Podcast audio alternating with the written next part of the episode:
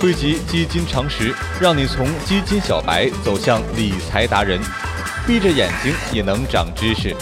全网最牛的基金知识科普节目《牛津词典》。本节目由好买财富出品。美国在二零零零年经历了互联网泡沫的破裂，纳斯达克指数一落千丈，从五千一百三十点暴跌到一千一百零八点。在二零零零年以前，成长型基金大行其道，而在二零零零年以后，价值型基金表现突出，有八十九家公司进入四分位排名。到了第二年，下降到只有二十五家，而到了零三年，几乎没有价值型基金了。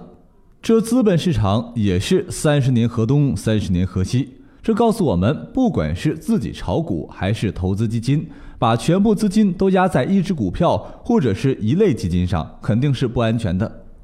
到底怎么做才能避免这些不安全呢？今天的牛津词典来告诉你。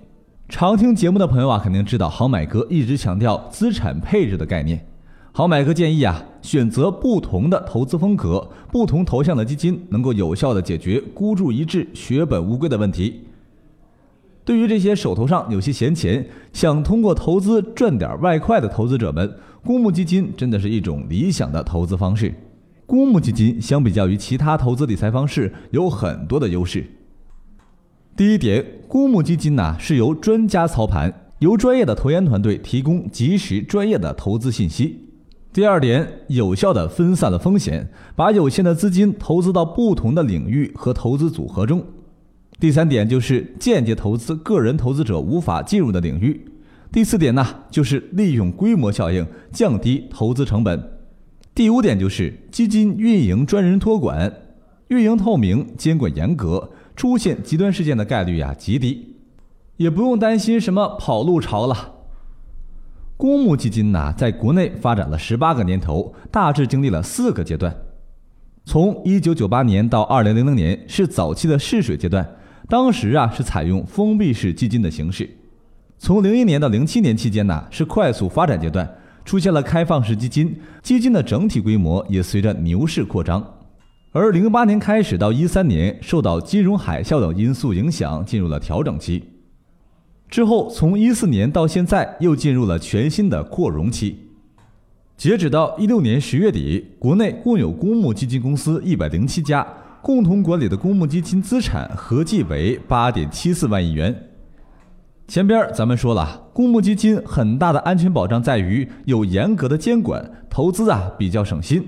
公募基金的投资者一旦遭受巨大损失啊，对社会会产生极大的负面影响。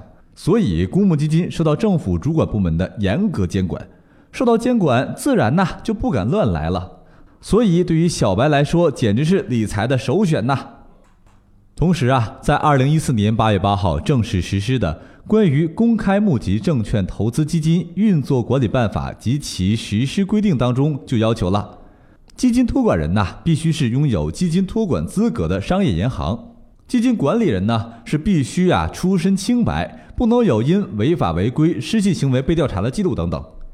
同时，还需要有明确合法的投资方向和基金运作方式。